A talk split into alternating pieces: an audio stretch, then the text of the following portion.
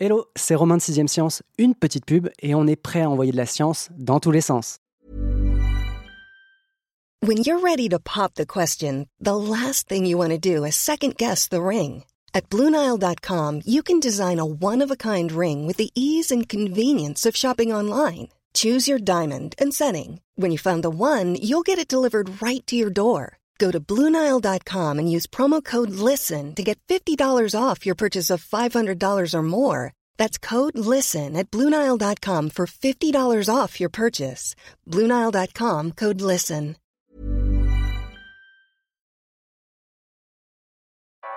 Vous écoutez 6ème Science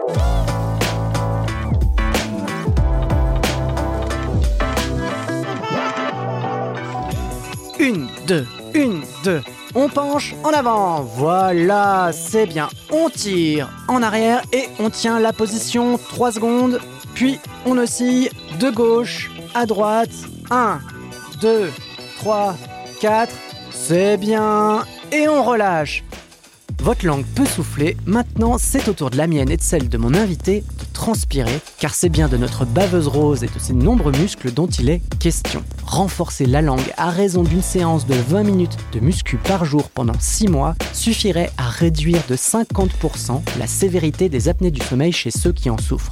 Peut-être d'ailleurs que c'est votre cas et que vous ne le savez pas. Après tout, sur le milliard d'apnéiques que compte le monde, la moitié s'ignore. Le syndrome d'apnée du sommeil n'est pourtant pas bénin et notre invité Silvirio Millo, journaliste santé à Sciences et Avenir, s'est rendu dans une clinique spécialisée à Bordeaux pour comprendre comment une langue bien charpentée peut nous aider à dormir sur nos deux oreilles. Bonjour Sylvie.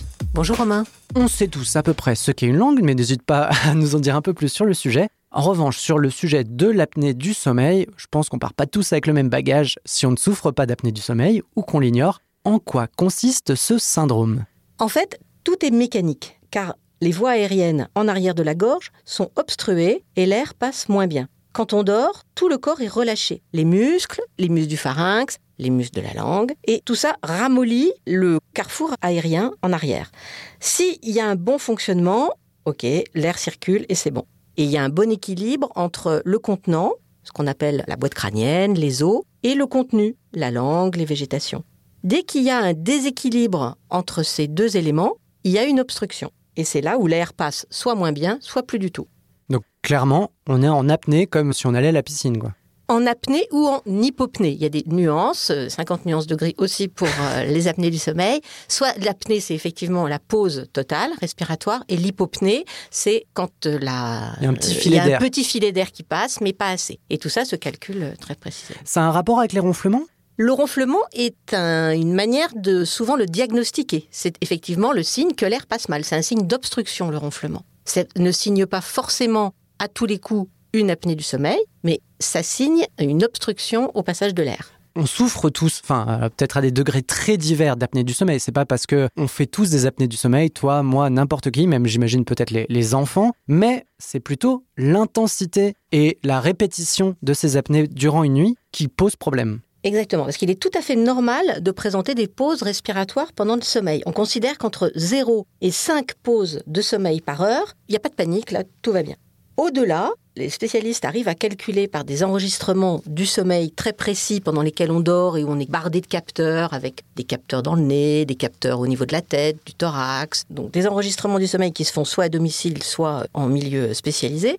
On arrive à calculer ce qu'on appelle l'index d'apnée du sommeil, l'IAH. Très précisément, c'est le nombre d'apnées plus le nombre d'hypopnées, ce que j'ai expliqué tout à l'heure, qu'on divise par le nombre d'heures de sommeil. Donc ça, on le calcule et entre 0 et 5, c'est normal. Au-delà, ça permet de graduer la maladie par différents stades.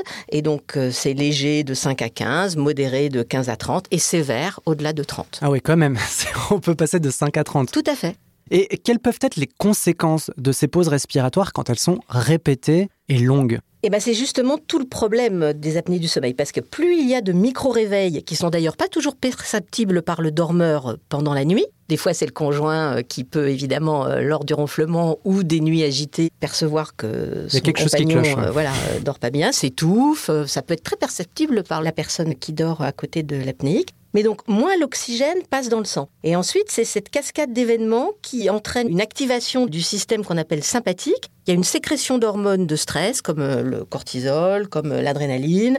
Et avec le temps, ça entraîne des réactions inflammatoires de fond une espèce d'inflammation à bas bruit, et ça provoque des lésions au niveau des vaisseaux, des cellules et donc des organes. Et les conséquences, c'est diabète, maladie cardiovasculaire, infarctus, accident vasculaire cérébral, dépression, glaucome. La liste ne fait que s'allonger avec le temps. Oui, donc c'est vraiment un syndrome à ne pas sous-estimer. Tout à fait. Alors on le sait, hein, il y a déjà les insomnies, les hypersomnies, narcolepsie. En gros, dans la grande loterie du loto, et je parle même pour les parents qui ont des enfants qui peut-être ne dorment pas très bien, tout le monde ne dort pas sur ses deux oreilles. J'imagine qu'il en est de même pour les apnées et qu'on a des populations qui en souffrent plus que d'autres. Alors les hommes sont plus atteints que les femmes, les personnes âgées également. Mais effectivement, tu as raison, les mêmes les femmes enceintes et les enfants.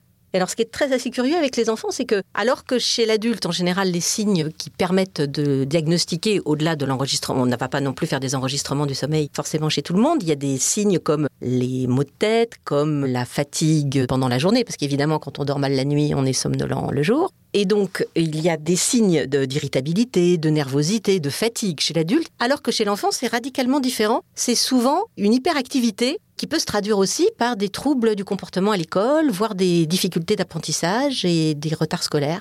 Donc on disait tout à l'heure en introduction qu'il y avait un milliard, c'est ça, hein, de personnes qui souffrent d'apnée du sommeil et la moitié qui l'ignorent. Tout à fait. En France, je crois que c'est 3 millions de personnes et sont environ 5% de la population. Donc d'où l'importance, entre guillemets, de détecter des signaux, mais qui sont pas forcément faciles à percevoir. C'est pas simple l'apnée du sommeil. On a évoqué pas mal le problème, on va peut-être essayer de nous intéresser aux solutions. Aujourd'hui, comment est-ce qu'on s'attaque au syndrome? Moi, j'ai l'exemple hein, de mon beau-père qui est obligé tous les soirs de porter un masque pas très sexy, pas très esthétique. Est-ce que c'est la seule solution aujourd'hui? Et en quoi consiste déjà cette solution? Heureusement, ce n'est pas la seule solution et c'est la solution qui est réservée vraiment au syndrome sévère. Pour des syndromes plus légers, heureusement, on a d'autres techniques. Alors déjà, on a la lutte contre le surpoids, on a euh, l'hygiène de vie, on a la réduction de l'alcool, on a l'activité sportive évidemment qui est à euh, augmenter. L'hygiène par rapport aux écrans, bon, ça, c'est des trucs habituels par rapport aux difficultés d'endormissement. Mais il y a aussi ce qu'on appelle les orthèses mandibulaires, c'est-à-dire que ce sont en fait des gouttières qu'on place dans la bouche au niveau des mandibules et qui permettent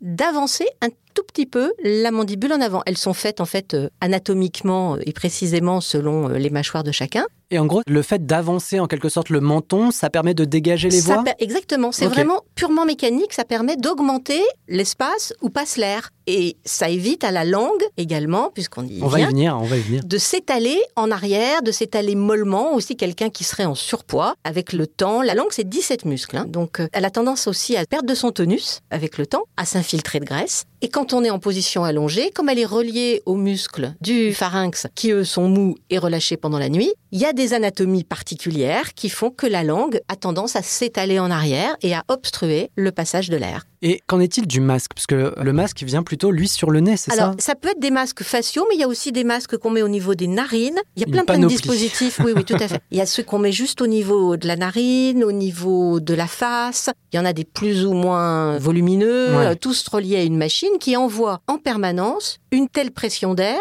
pour garder justement au minimum ouvert le carrefour aérien. Et il y a d'autres solutions peut-être un peu plus artisanales que je trouve assez intéressantes, c'est celle de la balle de tennis. Exactement, parce qu'en fait, il y a beaucoup de gens qui n'ont ces problèmes que lorsqu'ils dorment sur le dos. Donc, on trouve des petites astuces. Exemple, donc la balle de tennis cousue sur le pyjama. Il y a même des gens qui dorment avec un sac à dos mou rempli de torchons, de vestes, enfin de trucs mous, et qui peut constituer un obstacle au fait de se retrouver sur le dos. Il y a d'autres solutions plus high-tech, euh, des trucs qui sonnent, qui envoient une espèce de petit signal te faisant bouger et te remettant sur le, sur le côté. Ouais, c'est mieux que le coup de coude euh, du conjoint ou de la conjointe. Exactement. Et bon, alors on va évoquer peut-être cette question du long terme quand même qui est assez importante. Est-ce que ces solutions, on évoquait celle du masque qui est quand même assez encombrante? Et je parle même pas du côté sexy, hein, c'est-à-dire que après un date, de devoir dire euh, attends, je sors de mon sac à dos, euh, mon appareil respiratoire qui va faire 50 décibels pendant toute la nuit. Voilà. Enfin, se pose quand même la question du long terme. C'est un vrai problème dans la prise en charge des apnéiques. Il y en a plus de 50% qui laissent tomber leur traitement. Il faut vraiment être très bien accompagné, comprendre qu'il s'agit d'un traitement au long cours et vraiment chronique euh, dont on ne se débarrassera pas. C'est vraiment compliqué. Ça suppose vraiment un vrai engagement de la part des patients, mais Les résultats sont aussi à la clé de cet engagement, donc c'est sûr que c'est pas simple. Et la chirurgie, c'est une option? Est-ce qu'on peut genre liposucer euh, la langue? Alors on liposuce pas la langue, mais on intervient chirurgicalement pour avancer la mandibule. Ça, ça ne concerne que des patients pour le coup plutôt jeunes, très motivés parce que ce sont des interventions lourdes qui se préparent en amont, souvent au moins un an avant l'intervention chirurgicale. Ça suppose que le patient voit un orthodontiste. Celui-ci installe des fils euh, un an avant le geste du chirurgien, qui est donc, je le répète, une opération lourde. Une fois l'opération réalisée, ça suppose de manger mixé, de pas faire de sport pendant plusieurs mois et surtout de s'entraîner quotidiennement avec des exercices de gymnastique pour la muscler. Et ça, c'est un élément absolument incontournable du traitement. Et ça aussi, ça demande une très bonne assiduité. Quand on parle de muscler la langue, donc on parle d'exercice, pour l'affiner pour éviter que justement elle s'allonge en quelque sorte et qu'elle n'obstrue les voies respiratoires? C'est vraiment comme tu l'as fait dans ton introduction, c'est vraiment de la gymnastique, c'est pour la tonifier. Et donc les exercices comportent ces mouvements-là, à droite, à gauche, siffler, souffler, aller toucher une cuillère qu'on pose euh, devant sa bouche, toucher le haut du palais, refaire ces exercices cinq fois à droite, cinq fois à gauche, faire des pauses. Et les kinés accompagnent les patients pendant ces exercices. Il y a des séances où ils sont encadrés avec les kinés. Et après, bien sûr, les patients, à eux, de continuer dès qu'ils le peuvent. Hmm. Alors, les kinés que j'ai rencontrés dans cette clinique de Bordeaux euh, proposent effectivement de le faire euh, dès qu'on a un moment, euh, je dirais sous la douche, on est là, on est tout seul, on peut effectivement se mettre à muscler sa langue dans la voiture, dans les transports en commun, c'est plus compliqué. Chaque moment d'un petit peu disponible, c'est vraiment cette régularité qui est la garantie du succès. c'est ça. Comment toi, t'en es venu à découvrir cette solution? Enfin, moi, c'est vraiment la première fois que j'en entends parler. J'ai découvert ça dans le numéro d'été de Sciences et Avenir. Qu'est-ce qui vous a amené à vous pencher, en quelque sorte, sur la langue? J'ai assisté à un colloque sur les apnées du sommeil et les intervenants qui étaient là, donc cette équipe spécialisée de Bordeaux, en a parlé. Ce ne sont pas les seuls à le pratiquer. La technique n'est pas encore euh, vraiment répandue. Ça s'appelle la myothérapie fonctionnelle.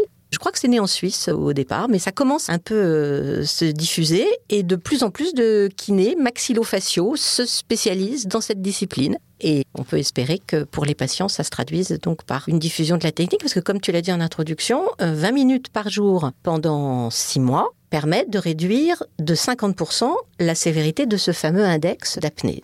Et comment ça se fait que cette option soit si peu connue alors que finalement c'est peut-être la plus simple et la moins onéreuse, la moins contraignante? Alors ça demande quand même 20 minutes par jour. Bah, ça demande aussi un encadrement des kinés, hmm. ça demande, elle n'est pas encore très enseignée. C'est toujours le problème de la une technique avant qu'elle ne se diffuse et qu'elle ne se vulgarise. Il se passe toujours du temps avant qu'elle ne soit euh, connue. Mais il y a des études, donc c'est ce que tu disais, hein, qui permettent vraiment de dire cette technique, elle est testée éprouvée et, entre guillemets, approuvée aussi par les autorités de santé. Tout à fait, mais elle n'est pas non plus unique. Elle doit s'accompagner aussi de la lutte contre le surpoids et de tous les autres signes et techniques nécessaires pour lutter contre l'apnée. J'essaierai de vous trouver une petite vidéo, quelque chose qui vous permettra de faire ces exercices à la maison, car bon, euh, on ne sait pas si effectuer ces exercices quand on ne souffre pas d'apnée du sommeil permet de se protéger de potentielles apnées du sommeil, mais en tout cas, c'est pas mauvais pour la santé. Pourquoi pas? Ne donnez plus votre langue au chat, confiez-la à un kiné. C'est la leçon à retenir de cet épisode. Et si votre cerveau est ressorti un tantinet plus musclé de cet enregistrement, je vous encourage à écouter d'autres épisodes de 6ème Science en vous abonnant à notre flux. Comme vous le savez, on a la langue bien pendue et elle n'a pas prévu de prendre de vacances. À dans deux semaines pour votre prochaine séance où l'on continuera d'envoyer de la science dans tous les sens.